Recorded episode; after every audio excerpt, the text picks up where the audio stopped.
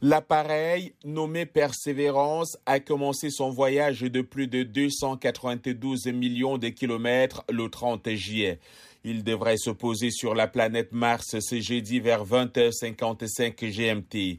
Le rover va explorer le cratère de G0, site d'un ancien lac qui existait il y a près de 4 milliards d'années et rechercher des microfossiles dans les roches et le sol. Des missions de suivi renverront sur Terre des échantillons collectés d'ici 2030. Pour ce faire, il faudrait d'abord réussir les 7 minutes cruciales où le rover doit passer d'une vitesse de 20 km heure à zéro pour se poser sur la planète Mars sans aucune aide ni intervention des équipes de la NASA sur Terre. À cause de ces décalages, si l'appareil se pose sur Mars, bien sûr la NASA va confirmer, mais l'événement en réalité aurait déjà eu lieu plusieurs minutes auparavant. C'est encore là une autre merveille de la science.